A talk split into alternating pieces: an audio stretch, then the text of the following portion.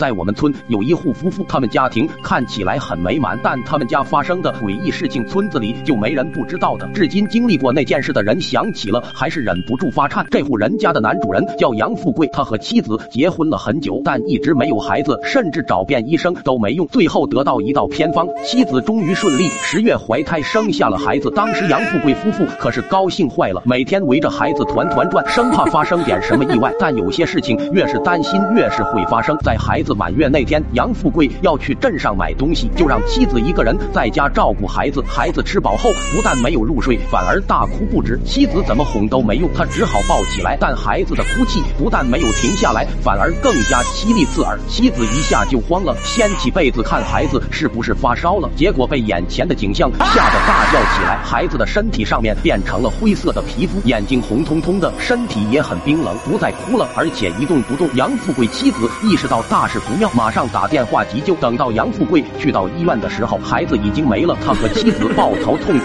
由于孩子还未满岁，所以不能入祖坟。无奈之下，杨富贵只能将自己的孩子埋在了郊区的小树林里。在那之后，杨富贵夫妇的日子就变得不再好过了。每天都梦到去世的孩子回来了，但变成了一个厉鬼，满身鲜血向他们走来，还总在迷迷糊糊间听到小孩子的声音在耳边喊：“爸爸妈妈，你们跟我一起走吧。”甚至在大半夜听到有人敲门，打开门却看到孩子早已火化的风车。杨富贵夫妇可是吓得不轻，最后喝下神婆烧的符水，情况才好转。几年过去后，杨富贵妻子又生了一个孩子，老来得子，夫妻俩更是疼得不得了。孩子一天天健康长大，他们悬着的心总算可以放下了。这天，杨富贵不小心弄到手出血了，在房间包扎伤口。孩子进来了，死死盯着他的手，然后猝不及防就扑了过来，咬住杨富贵的手。要不是妻子进来把孩子拉开，那尖牙利齿差点就要把杨富贵的手指咬断。孩子的眼红红，神情特别狰狞，就像被鬼上身，然后疯狂跑了出去。杨富贵夫妇追了上去，想不到孩子竟然来到了先前夭折的孩子坟前，哭了起来，而且哭得非常伤心，眼里还滴血。最后孩子晕了过去，但村里很多人都知道了这件事，都说这是鬼上身了。最后越传越惊悚，对杨家是避而远之。后来神婆告诉杨富贵，你们吃的那道偏方方是基因之物，产下的孩子体质虚弱，还招了恶鬼上了身，才导致夭折。现在的孩子也被恶鬼影响着，是一个嗜血的恶童。但杨富贵夫妇怎么说都不愿意伤害自己的孩子，即使村里全部人都远离他们，即使有一天自己也会被伤害，他们依然对孩子呵护备至，也从不让他见血。这天，杨富贵在家里摔了一跤，脚出血了。妻子和孩子听到声响，也马上跑进来。杨富贵夫妇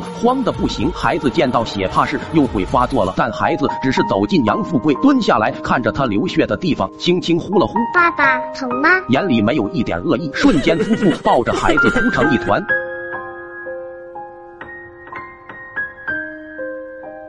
点个关注不迷路，下集更新《鬼工厂》。